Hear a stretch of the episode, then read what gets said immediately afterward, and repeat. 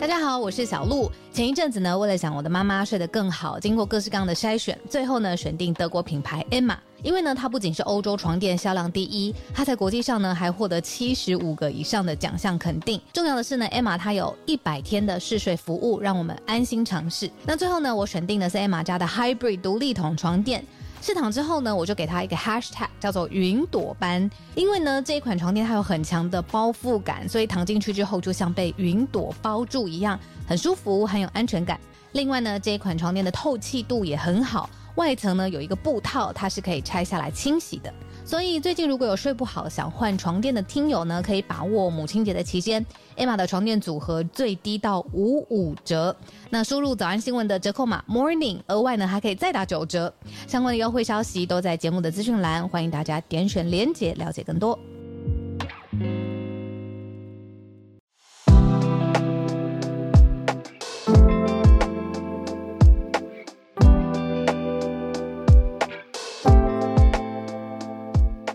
大家早安，欢迎来到十月三号星期二的全球串联早安新闻。今天的社群当然继续聊亚运的精彩，在社群上面发酵。什么消息呢？哦，应该说，我觉得是这张照片呢，非常有趣。因为亚运这个运动会明明就是这么的动态，那当然传出了非常多的捷报嘛。台湾选手非常的厉害，有很多好成绩。呃，不管是不是好成绩，其实都看到了他们备赛这么长时间以来的准备，在国际舞台上面发光发热，觉得很开心。那我在讲的是哪一张照片呢？是竞速溜冰。我想应该很多听友都已经看到了吧？有没有看到一张照片，就是哎、怎么好像有一条白线，加上一个黄一些黄色的线，加上两位选手，大家就因为光看一张照片，你就看到哎，两个人看起来都很激动。只是一个人是把两只手高举在呃肩膀上上方嘛，那一个人是举单手，看起来比较用力一点，好像有点单膝下跪这样子的动作。好，我在讲的是竞速溜冰哦，亚运的竞速溜冰，最后呢，这其实是来自三千公尺的竞速溜冰接力赛。那最后一位台湾的代表是黄玉玲这位选手，那对方是韩国队的最后一棒，叫做郑吉元。看起来郑吉元是已经在欢呼说：“耶，又终于到终点线了，很开心。”结果黄玉玲她为什么会看起来是单膝下跪？是因为她想要盯最后最后那个零点零一秒 buzzer beater 去打败对手，结果她成功了。所以她的那个左应该是左脚哦，左脚的滑轮就是往前硬是硬生生比对手早了零点零一秒压到终点线。最后科技 裁判。判定本来一开始韩国队以为自己赢了嘛，结果是我们队赢了，所以最后金牌是奖落我们家，所以大家算蛮开心，加上又觉得哇哦，又想到之前奥运的时候，林洋他们的羽球不是有一球很很关键的一球，最后裁判判说是算是压线嘛，线那就算界内，所以那个时候不是大家都在讲说台湾 in。现在就被说是新版的台湾 in，那可是这个事情有很多的前前面应该说前面很多风风雨雨，怎么说呢？因为黄玉玲她这个是接力的最后一棒嘛，那当然是非常非常紧张、非常惊的，而且代表一个队，你的压力也是不小。可是他在这事这件事的前一天呢，其实还有经历另外一个精神挫折。是竞速溜冰男子一千公尺的抢先赛当中，他本来有机会得奖牌，就因为他后面有选手冲撞到他，那他就被判说他推人，失去了比赛资格，所以他其实非常非常的挫败哦。所以隔了一天之后，他的心情，你说有没有受影响？我觉得选手厉害的地方是他可以专注在现在当下的这个表现，而不要被昨天影响太大嘛。那从他最后这个坚持到最后最后的零点零一秒这件事情看来，他是非常棒的。那赛后的教练吴炯柱也非常激动，总就教练就是大喊说：“玉里守住了，很厉害，零点零一秒，哎，玉里没有放弃，这孩子有坚持住。”对，那大家听到也会觉得哇，很感动，就是选手真的很棒。那我。觉得可以借这一题实在是太有趣了，因为这个元素刚好就跟我昨天去看的一部电影试片完全的有重叠，虽然是不一样的排列组合。啊，讲起来这部片实在是我一直在想要怎么介绍才好呢？因为光是片名讲出来，大家就会先叹一口气哈，什么东西？它是南韩的电影，礼拜五会上映，礼拜五跟我们的专题一起上映，顺便预告我们自己礼拜五会上一个专题哦。嗯，我们要呼应的是一个国际心理师节，好，可是电影跟心理师就没有关系了，电影是运动赛事相关的，叫做《没有国家的冠军》。好，一起来叹一口气。好，是什么呢？好，在讲一九四七年的南韩啦。因为那个时候美，既然还是美国军政府，算是在啊，可以说管理嘛，治理南韩，甚至在里面多次的讲到说，you you're a refugee country。我听了就觉得什么东西，就是当着南韩人的面直接说你们现在是难民国家，可是他们还是要参加体育赛事啊，甚至在嗯，这是跟历史有关嘛。那这一段当然就是真的是一个真实的历史，只是它拍成一个剧情片。那讲的是南韩的选手，他们很努力的去参加波士顿马拉松的历史事件。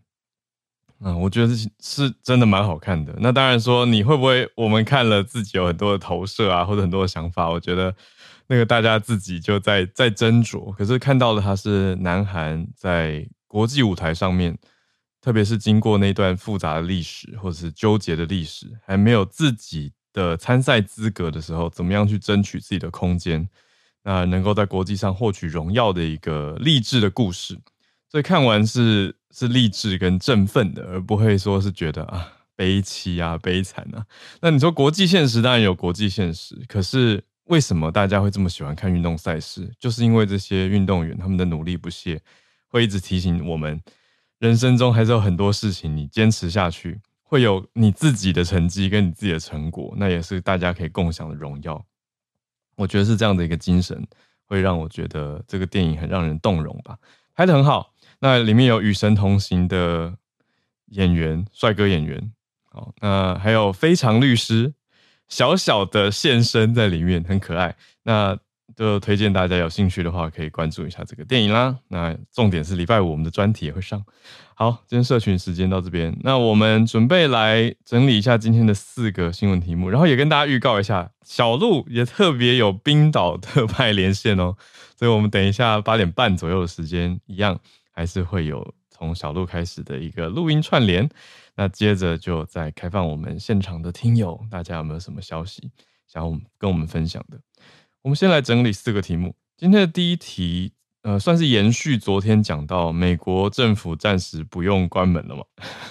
但是这个临时的法案、临时拨款法案却没有纳入到本来讲好要支援乌克兰的方案。这个昨天 Charles 老师也有提到。那今天我们针对这个点来做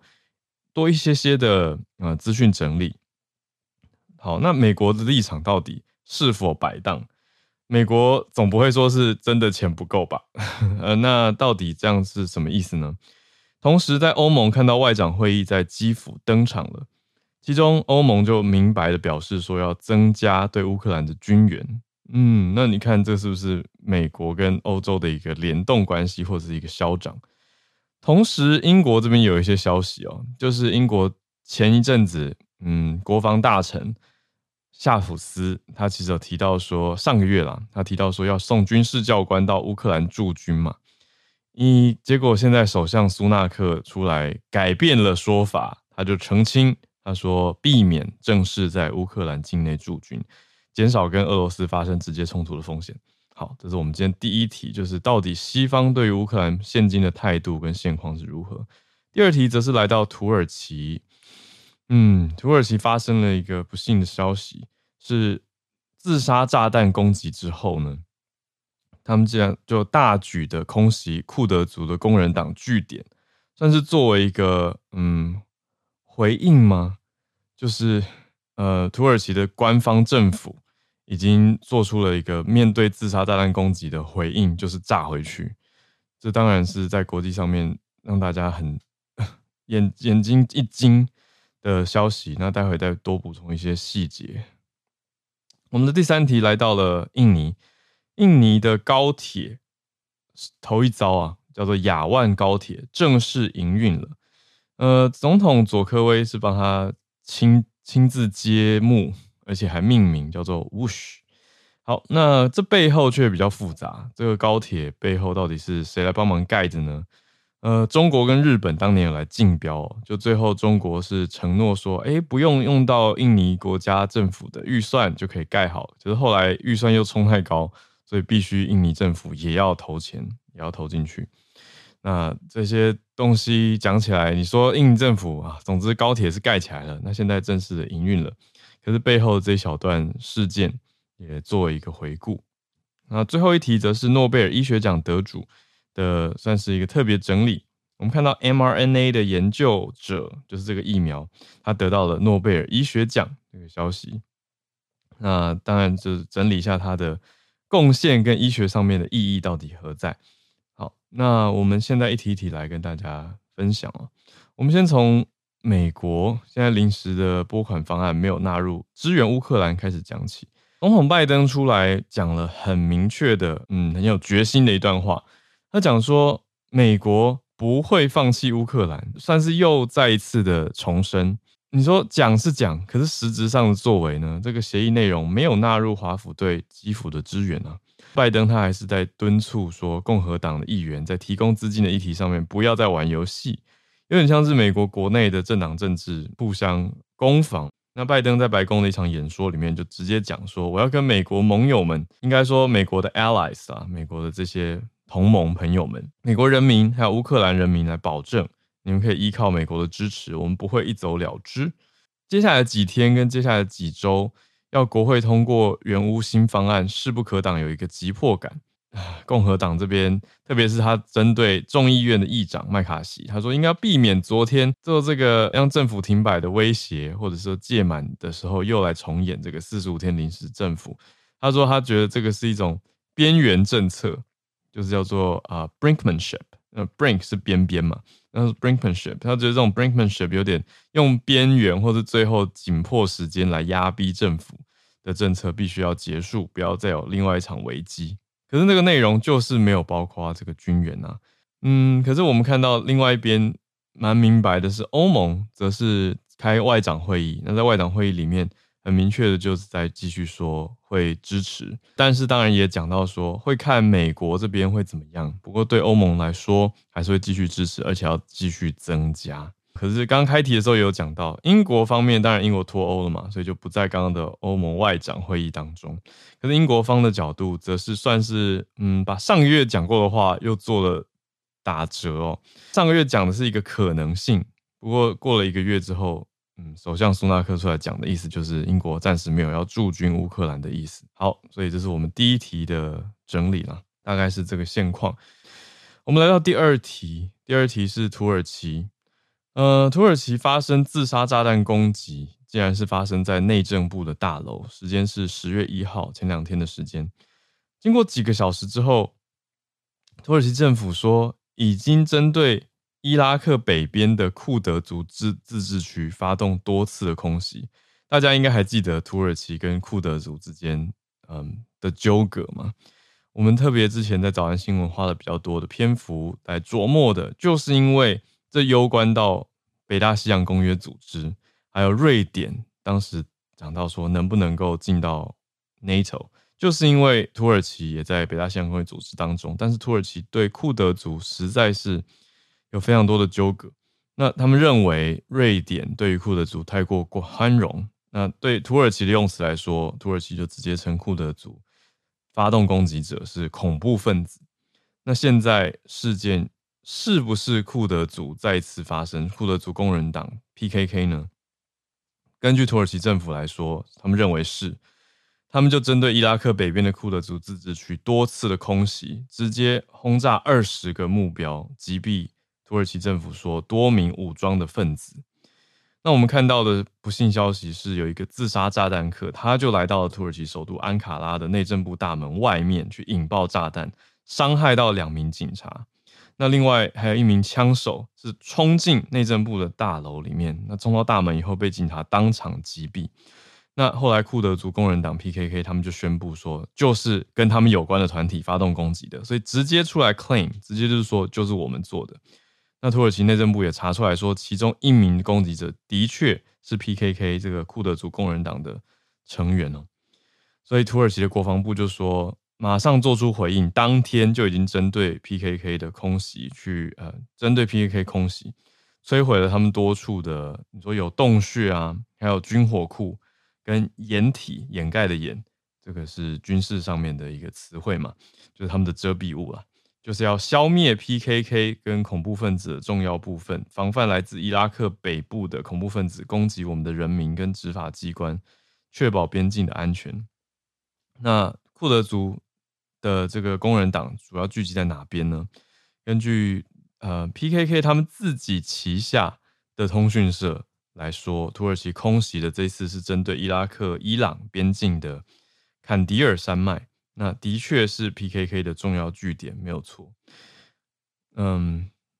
好，土耳其的国会经过了三个月的暑修之后，刚好就是在周日，就是发生恐怖攻击的那一天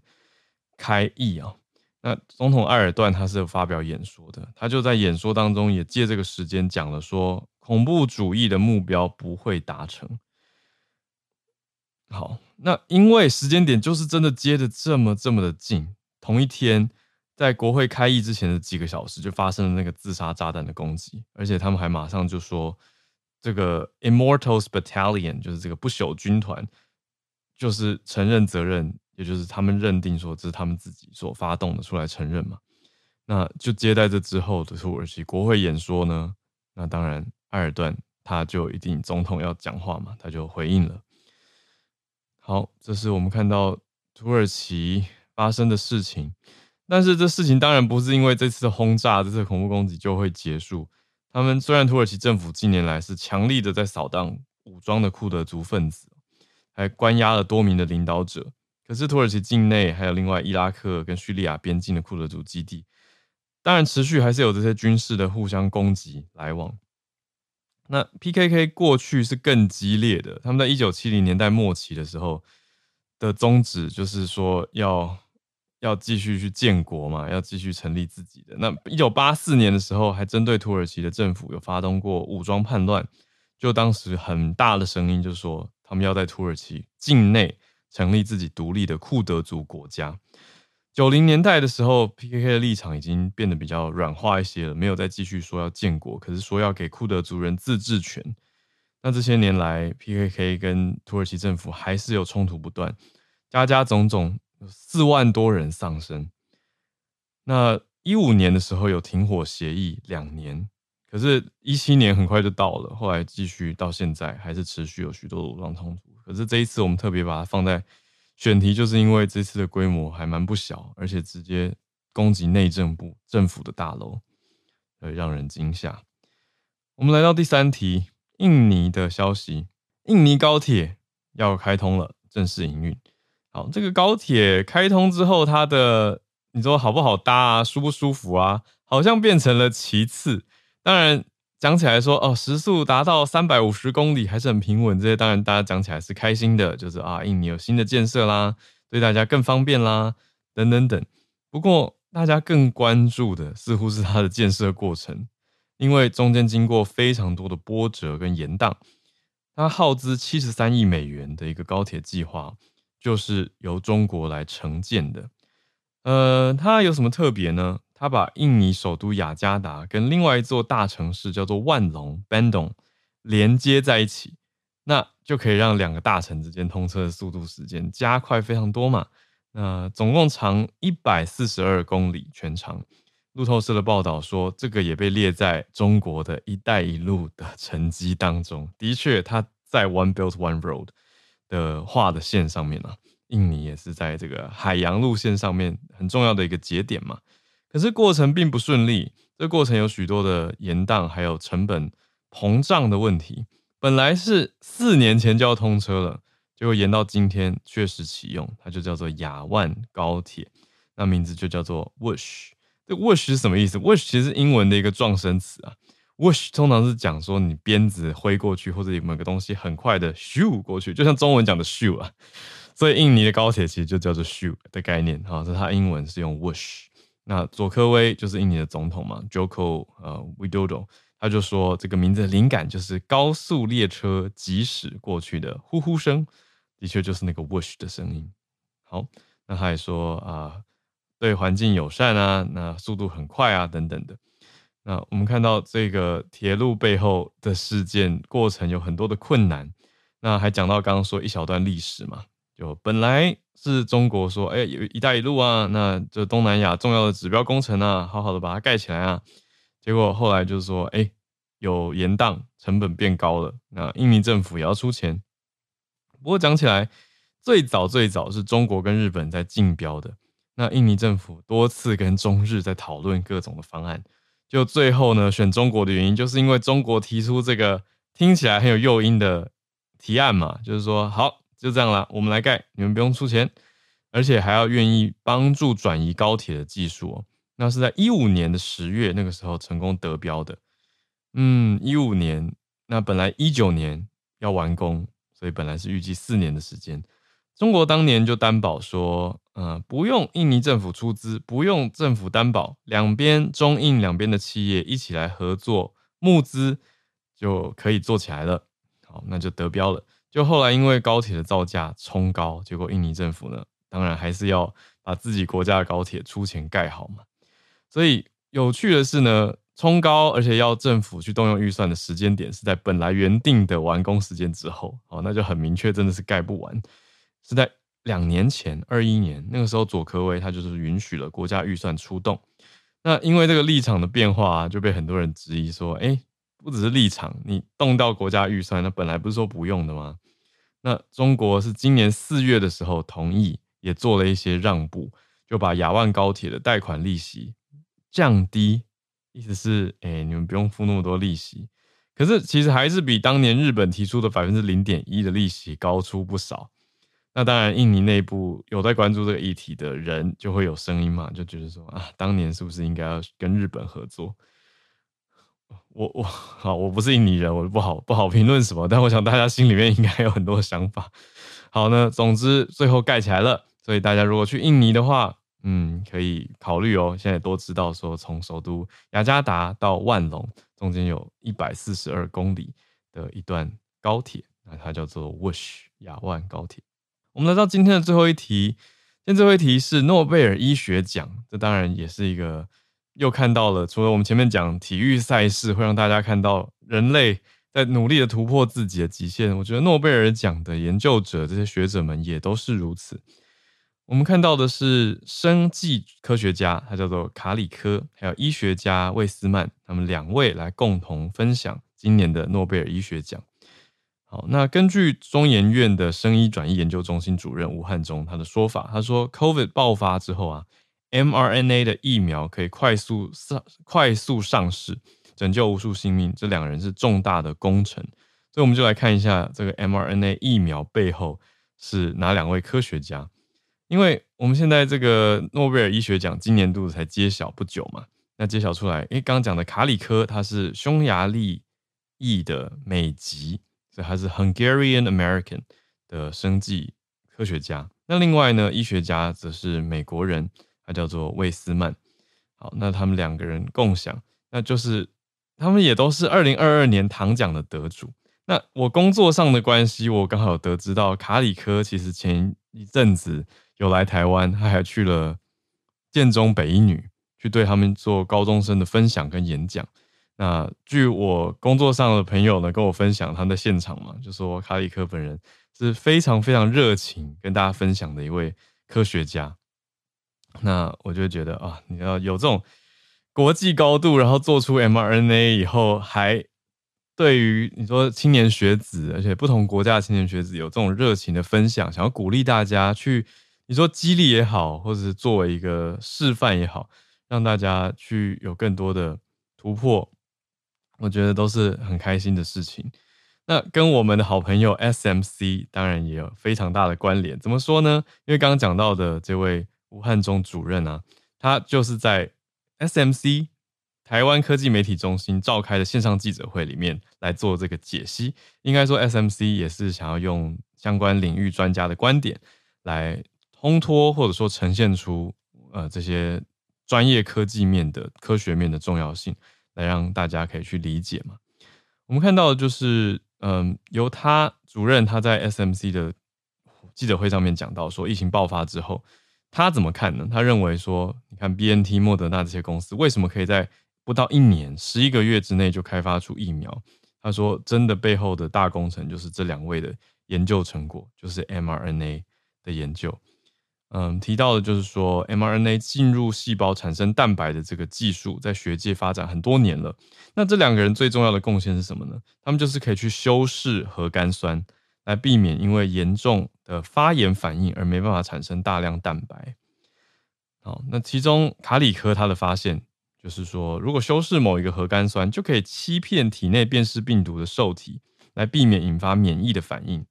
那医学家魏斯曼他是把这个原理说明得更清楚，他就说，因此这个方法是在 RNA 专家跟免疫学家共同合作下来开发完成的。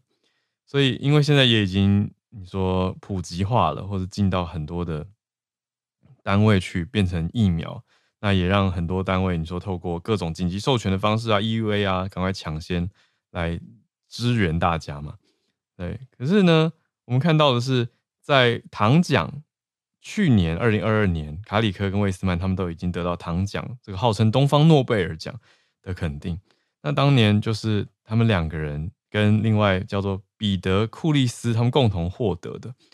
可是这次库利斯没有得到诺贝尔奖。那又回到刚刚讲的主任吴汉忠，他是认为说很可惜，他说 mRNA 本来进入人体之后就会被破坏掉。那库利斯的研究是可以保护核苷酸它的脂质奈米颗粒系统，也很重要。可是诺贝尔奖也许有他们的考量吧，最后是没有同时颁给第三位的，而是颁给了卡里科跟魏斯曼。那另外呢，我们也看到，呃，中研院的转移医学专题中心的执行长叫做陶密华，陶密华执行长他也是认为说，这三位科学家的贡献都缺一不可。他也认为是库库利斯是遗珠，可是诺贝尔当然有他们的给奖标准，不完全是应用价值，他们也也把科学创新考量在里面，所以有他们的考量吧。好，跟大家介绍今年的 mRNA 疫苗背后的重要技术科学家。时间刚好来到了八点三十分，进到我们全球串联的时间。刚才跟大家盘点了四个题目之后，我们当然还是优先来跟小鹿连线。做一个冰岛专题，很期待今天小鹿带给大家的消息。小鹿说他带了一些知识跟呃经济面的资讯会诊，那我们就来听听小鹿今天要带给大家什么。来，小鹿早安。Hello，哈尔早安，大家早安。呃，今天星期二，我一样呢准备了一些我自己在旅游的时候整理的小知识。前面三个小知识呢算是比较轻松，而且甚至有点趣味。但是第三个是很特别的，冰岛经济面临的变化，跟大家分享啦。比较轻松的事情呢，是大家来冰岛会追极光嘛。那其实极光是只有在黑夜当中才会出现，所以夏季像是日照时间很长，然后冰岛又有永昼。呃，这个时候是看不到极光的。那比较好看极光的时间呢，就是每年的九月到隔年四月的时间，就是因为日照的时间很短。那呃，现在都有很先进、预测也非常精准的 App，大家可以使用。例如说，呃，可以看到云层、气温、降雨几率，还有甚至是可能看到极光的程度。那大家如果要追极光的话呢，是可以多多运用的。那再来呢，就是我我发现研究到，呃，冰岛有一个非常特别的节日叫做臭食节，好好笑。它呢是要庆祝，然后品尝冰岛的特色的食物的，可是这些食物刚好都有点臭，所以呢就把它集合在一起，像是有发酵的鲨鱼肉，然后还有腌制的。公羊的嗯害羞的地方，然后还有烤羊头啊、血布丁等等，那就是我们讲的那个猪血糕啦。那这些地方呢，其实因为它都比较臭，然后有比较独特的口感，所以这个冰岛的臭时节呢，是在每年的一月中旬到二月中旬的时候。嗯。那如果是在这个时候来的，大家可以注意在哪个村庄或哪个镇上面有举办这个欢庆臭时节。那大家胆大的话，可以试试看。像我就会觉得很新奇，好恐怖。再来就是，我其实有在我的 Instagram 有分享，就是我们开车在公路上面的时候，是会碰到很可爱的冰岛马。那他们真的很可爱，就是眼睛很圆，然后很温驯，然后通常就是头发会很长，有的时候也会盖住眼睛，这样不是他们头发就是毛。然后，可是特别的事情是，冰岛马只要一出国之后呢，就不能够再回到冰岛了。就算他们是参加国际型的比赛，也不能够回来。原因呢，是因为其实过去冰岛历史上面发生过好几次，就是动物从别的国家回到冰岛之后，就带进了外地的病毒，然后就造成大量的动物受感染死亡的事件。嗯那对于冰岛马来说呢，这更是他们在意的冰岛的纯种物种嘛，对不对？纯种马，嗯、所以呢，现在的策略就是冰岛马只要出国之后就不允许再回到国内。嗯，这个是有关于冰岛的三个小知识。那接下来一点点时间呢，要分享的是，呃，我看了一下冰岛的经济哦，其实经过非常戏剧性的转折，这个转折呢是暴富。就是一夕之间忽然之间富有起来，然后再来破产，然后再来经过一阵子的沉淀之后，至少我现在来旅游的时候是看到，嗯、小康，然后平安，很和乐的景象。那让我来。从时间来讲一下，到底发生了什么事情？在两千年之前呢，冰岛其实是属于非常保守的政府，那对于银行业的监管呢也是很严格的。可是两千年之后呢，当时的执政者他就是非常的向往，而且也信任呃开放的呃市场经济，所以那个时候呢，他们国有的银行就完成了私有化，而且呢，呃两大的国有银行私有化之后呢，还把小银行全部合并起来，变成第三家银行。当时他们开出的利率哦，存款利率是百分之十五，就是十五趴的高利率，就吸引了各式各样的海外的存款人。当时呢，他们储户的数量，就是到底有多少人去冰岛开户，然后把钱存进去的这个数量，是超过冰岛的人口的。那他们呢？也同时在国际金融市场上面大肆的借贷，然后投资，然后有很多很多世界上面的房产啊、球队啊，然后建筑都是呃冰岛人去投资的。当时呢，就有一个半开玩笑的笑话说，渔民呢一转身就变成了私人银行家，停泊的渔船呢一瞬间就变成了私人飞机。所以在一阵子，真的是经过了非常暴富，每个人都很富有的阶段。可是发生什么事情呢？时间一下子来到了二零零八年，嗯、当时发生了金融海啸嘛。嗯、呃，三间刚才我们说的这个冰岛私人的银行全部债台高筑。当时就是一个骨牌倒下来之后呢，连续一周之内，三间银行全部宣告破产。冰岛的法币呢叫做克朗，它就是立刻贬值，股市也暴跌。然后当时全国的经济就是一瞬间就崩盘停摆。当时甚至呃，总理还要发一个命令，就是说要大家支持呃买，只能买自己国产的呃鱼啊，然后呃粮食啊等等的，要支持就是岛内的经济。到后来你知道严重到什么程度吗？他们发明了一个政策，是你自己的鱼要自己捕，所以呃状况真的非常非常的严重。那很多人就一下子失去了工作，还有他们的积蓄，然后生活就发生了翻天覆地的变化。后来是怎么解决的呢？就是国际货币基金组织，这个我们在新闻当中常常在讲的 IMF，嗯，就纾困对他们投注了二十一亿美元。然后呢，冰岛也算是一个人缘非常好的国家啦，就是北欧四国通常呃联合起来，就是也会互相帮助嘛。在这一次，就是也给冰岛二十五亿美元的金额，那包括了像是波兰，包括了呃丹麦的法罗群岛等等的，也都给他们。钱，然后把钱有一些是直接给他们，有些是贷款给冰岛这样子，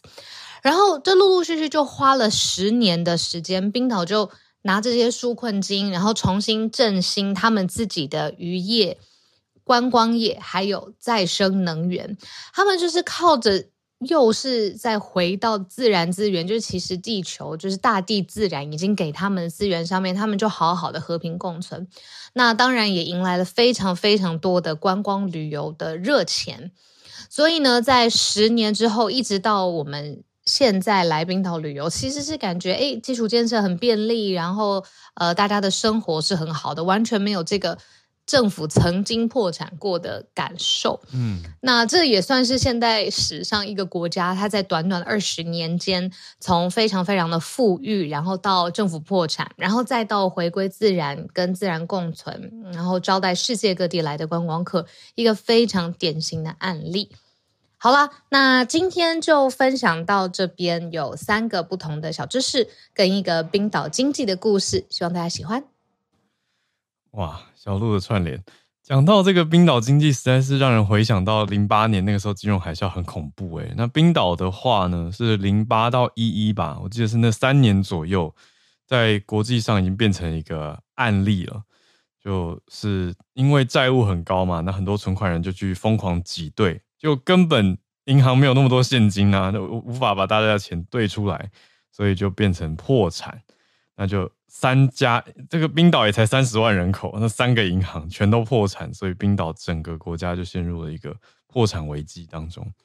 啊。那经过这些年，有点我心中还停留在当年的案例，你知道吗？然后小鹿刚刚整理才，嗯，对耶，对这些年就算是有有救回来啦，可是终于知道它背后。是有经过 IMF 啊，还有其他北欧国家的支持才救回来的，所以你看这个国际人员是不是很重要？好，那我们继续来全球串联啦，也开放大家可以来跟我们分享你所关注的，在世界各地不管在哪里你看到的，诶，我们没有选到的主题想要跟我们分享的。那首先邀请到东京的听友翠翠，她已经准备了一个题目要跟我们分享了。在讲日本很严重的是花粉症吗？翠翠早安，Hello 早安。对，今天要聊一下花粉症。那这个是其实花粉症真的是非常非常严重，所以他们政府哦一直都在想说怎样才可以降低花粉症。那其实最快的方式呢，就是呃，他们想说让雄花的，就是别让它那个花给死灭。他们最近想到的方法是呢，都是东京农业大学的一个植物生。生理学的教授，他就是在立木县的一个叫做岩谷町的地方，嗯，也是稍微乡下一点，然后有很多的树，就是那个树那个树林这样子。他就是呢，利用直升机喷洒可以防止杉树花粉飞上的药剂。那其实这个药剂的主要成分，它是一种食品添加物，这名字有点长，叫做山梨醇甘山油酸酯。那这种。成分呢、啊，它其实是很常用在就是食品添加物里面，然后化妆品有一点点。那它是一种人体内常见的脂肪酯。好，那据说呢，他们有研究过，基本上这一种药剂对于生态系统的影响几乎是非常低的。那它也不会造成水源的污染这样子。那这个是日本的林业署，他们为了要减少花粉过敏症的一个计划。嗯，那所以他们呢，就是在二十六号，就是上个月的二十六号当天，那个直升机呢，就是在那个杉树林的上方这样盘旋，然后去喷洒了浓度不同的药剂，然后大概是六公顷左右。那嗯、就是根据就是做这个实验的小严教授他说，这种药剂的主要成分就是在化妆品跟糖果上面使用，那它可以有效对杉树的雄花枯死造成就是蛮怎么讲，反正就是很有效。嗯。嗯，那其实啊，为什么日本要做这样子？因为其实我一开始看到的时候，我会想说，诶，那这个生态就是说，对于会不会影响？但是你知道吗？其实，嗯，日本的杉树林的面积有占日本国土的百分之十，就是 这么大一片。对，所以它其实非常非常大。所以其实说老实话，日本的花粉症的过敏的人是逐年增加的。嗯、所以希望只有这样的。方式来减少就是花粉症的发生。那我也顺便去查了，就是日本政府他们呃日本的环境署他们在二零二二年的时候做的报道，他们说其实花粉症是逐年增加嘛。那其实大概在二零呃我看一下哈，呃一九九八年的时候，大概只有不到百分之二十的人有花粉症。可是到了二零一九年的时候呢，这个有。有花粉症的人大概已经到了三十八点八 percent，所以它其实是真的增加非常非常多。嗯、那那为什么原因会这样子呢？可能跟我们的饮食生活习惯的改变，其实是有非常大的原因的。那比如说，因为其实现在大家的饮食习惯已经是西化了，就是你吃的东西已经渐渐往西方前进，什么面包啊那一些，然后面粉那一些都有。那还有一个原因是因为可能。抽烟，因为压力的关系，抽烟的人口也有增加，那这个也会跟过敏息息相关。那嗯，基本上啊，还有一个原因就是，如果说你的父母有过敏的病史的话，那小朋友患病的几率也会增加。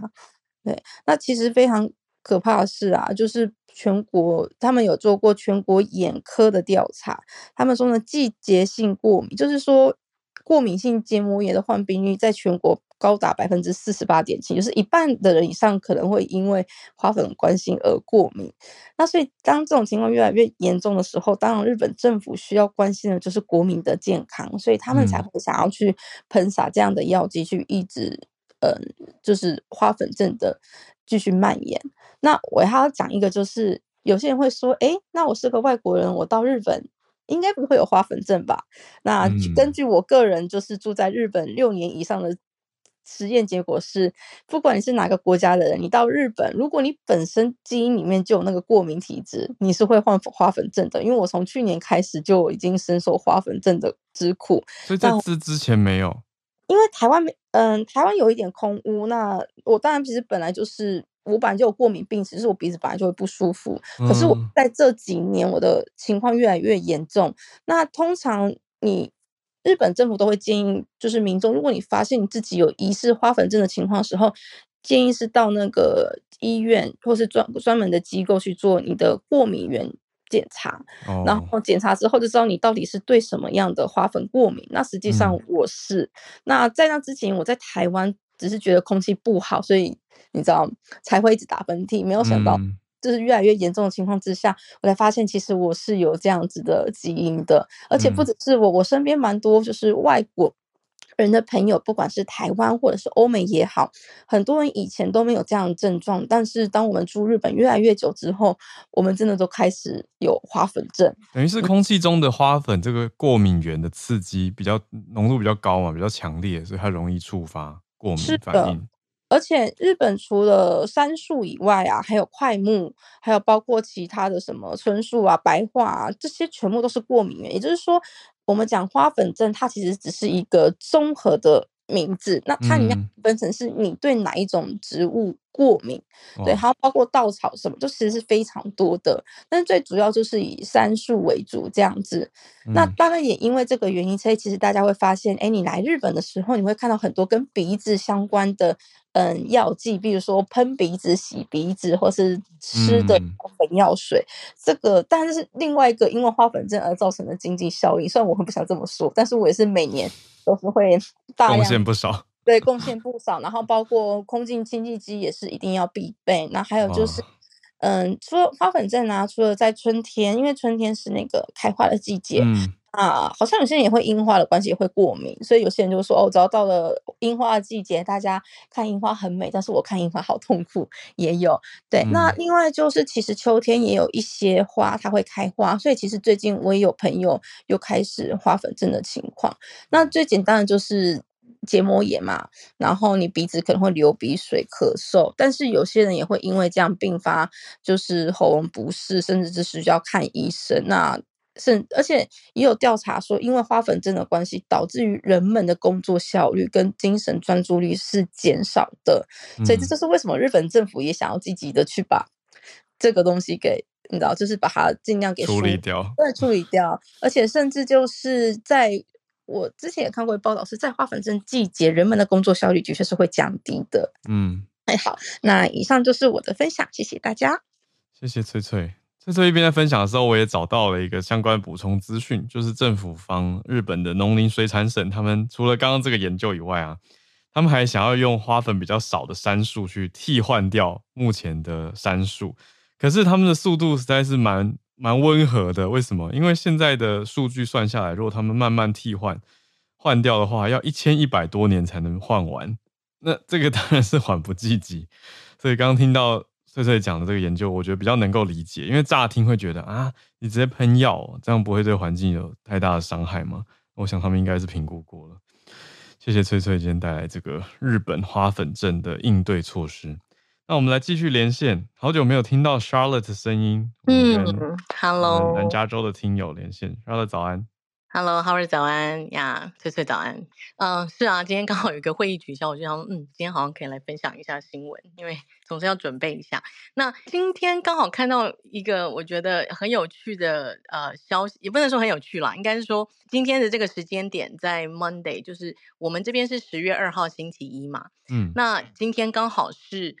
最高法院新的一期的 term，就是说他们的学期开始，他们是九个月，所以是啊、从。October 到 June，所以我们看到的很多重大的判决，常常都在五六月出来，就是因为其实他们 summer 休息嘛，然后他们的开议有点像他们开始审案子是从十月开始。然后我看到路透社有一个记者在星期四跟今天都特别报道了这个消息哦，那当然都是一个评论性的哦，他就说最高法院揭开了新的这个 term。不是任期哦，因为他们其实是一直 until they die，就是新的这个一年年度的，我不知道叫什么议程议程的序幕。嗯、然后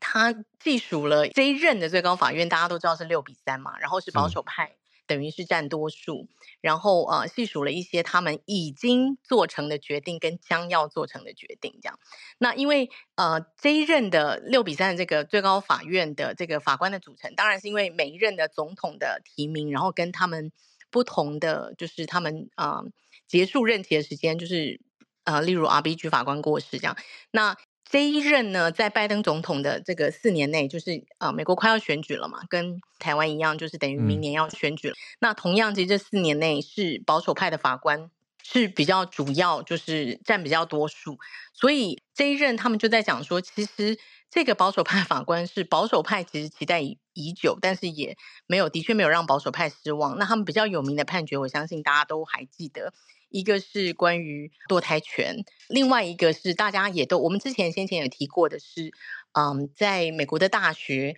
为了保障少数族裔，有一个 affirmative 的 action，就是让他们可以有这个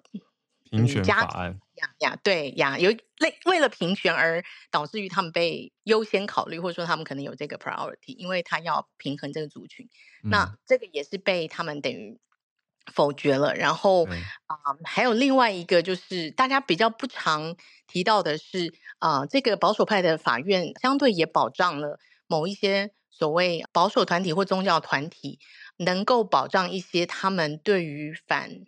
同性恋的某一些表意的形式，在先前的有一些状况，比如说哦，这个蛋糕不能卖给谁，然后。不能做些什么，我拒绝服务什么客户，这些东西其实在美国都进入法院，就是在进行诉讼。等于美国的最高法院也就这些判决，就是前面也确实都算是采取了一个比较保守的 approach。嗯。那这个记者呢，就是用一个口吻，就是说，嗯，我们要来看看这个最高法院要往右走到哪里去，这样。然后他用的这个这个 term 就是说很。Masculine 就是说，因为是充满男性的最高法院的这些法官们要往右走到哪里去？这样，嗯，所以他的他的 approach 是这样。那当然，我们也这边就细数。那比较有趣，我想说，哎，这样也可以介绍给大家知道。那对我自己也是一个 refreshment，就是说他们会审可能是五到六个 case。所以整个九个月内，他们只会审五到六个 case，那通常会是很决定性的，就是像例如堕胎法案或者是其他法案，会影响整个联邦跟许多州的政策。那接下来新的这个议程嘛，这一期这一年，他们可能会审的法案包含呃永枪权。那这个永枪权比较细节的去解释，就是他其实是在讨论说有家暴历史的人。到底有没有永枪的权利？那保守派觉得说，宪法第二条就是有永枪权利，所以不应该剥夺，即便他是一个家暴的 abuser，就是加害者。嗯，再来一个是我先前好像分享过的关于一个堕胎药丸啊、呃、的使用，那这个是拜登的政府就是持续在 argue 的，就是说因为这个已经 FDA 通过，然后这个东西属于是药品的专业，那是不是这个部分要不要最高法院要不要介入，然后让这个政策有一些改变？因为啊，RU 四八六其实就是大家很熟悉很久的一个药丸嘛。嗯，然后接下来还有一些其他的法案是可能大家比较不熟悉，关于消费者，关于其他的。那我看到新闻里面比较有趣的，应该是说，呃，一个点从法律上是美国的保守派从这个堕胎堕胎的这个决定出来的时候，我们就有在讨论说，哎，是不是法院的判法，他是为了要所谓持守美国的三权分立跟权力分立，嗯、所以他觉得行政、司法、立法应该要更平衡，所以他觉得很多权利，他觉得哦，那应该要立法权去决定。这边有一些，比如说伯克莱法学院的教授啊、院长哈、哦，还有这个芝加哥的啊、不是芝加哥大学州立芝加哥的这个法学院的教授就在讲说。他们的 approach 是说，嗯，在美国先前的一任里面，就前面的这些历史，在这一任上任之前，很多时候他会留给行政权，就是所谓的拜登政权，或者是说所谓的政府，更多对于这个法案解释的空间，而不会马上就好像就是 overturn，然后就是要把它啊转到对否决掉。这个法院，尤其像在堕胎权的部分，他就说，哦，我应该是要留给。啊、呃，这个立法权决定，所以你们各州自己去定，所以他去啊、嗯呃、overturn 掉这个东西，这个是一个争议所在。那另外一个点啊、呃，还有一点有一个有趣的算是花絮的点，就是说，因为他们一年只能审五六个案子，所以他否决掉非常多案子，就是例如 其中有一连串是跟川普有关的，就是川普的很多不同的律师有两派都是跟川普有关，一派是要去。否决掉说川普当初的 loss 不是真的 loss，就是说他那个时候最高法院不是有一有一派是说，就还有人在吵上一届的说那个时候的很多计算的是错误啊，很多东西错误。那同样有另外一派是要 disqualify 川普二零二四不能选。好，那 很多关于川普的案子，然后还有两个律师是要因为法院呢判决这两个律师要罚十三万八千元，因为他们 claim 要去 overturn 这个川普的 loss。这样讲起来太拗口，就是说这两个律师，因为他们，要去逆转，他们要帮川普，对他们要去逆转逆转那个选举结果，对，嗯、然后法院给他们的算是嗯、呃、算判决嘛，决定啊，就是说哦，你们的论点太轻率，不够完整什么的，然后就罚了他们十三万元，十 三万八千元。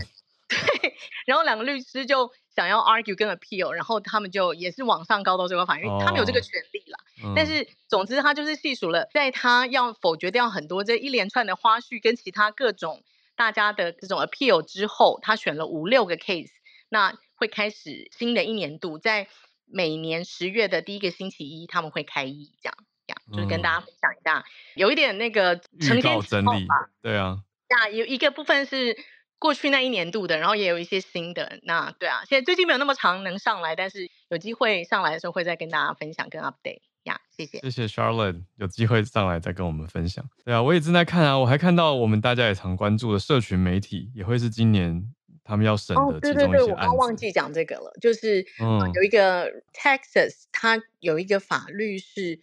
呃，它要限制。社群媒体，例如 Facebook，嗯，不能随便拿掉别人的内容，嗯，就是 somehow，其实大家知道说，共和党就是左右翼这边，其实对所谓的这种前置内容，哦，还有一个非常重要的点是，左派刚刚那两位那个法学院的教授有去分析说，许多人，尤其是这一派的这个嗯 conservative 的 justice 保守派大法官，一直以来对前面的指控是。他们把美国变成一个 administrative state，嗯，行政权过度偏重的国家，所以他要去所谓让他权力分离。但是同样的，就是让百花齐放，然后各州规定的不一样，也会出现我们之前讲的这种争议的问题。然后对于这个言论的内容，就是他们也觉得相对要自由，不要管枪，然后不要做管制，然后呀，所以。很多 approach，我觉得我们 Asian 会在这边采取不同的立场啦。像大学部分，我们可能觉得对 Asian 是好；管枪的部分，我们觉得哎，好、嗯，好像需要有一些管制。嗯、然后有一些部分，我觉得还蛮多、蛮多层面，大家的 approach 是不太一样的。那给大家猜。嗯嗯，哇，谢谢 Charlotte。对啊，这个就是当地的感受，还有最高法院他判下去之后的那个影响层级。那如果都分到各个地方，是不是又会变成说每个州的严格程度不一？那大家的遵循方式也有点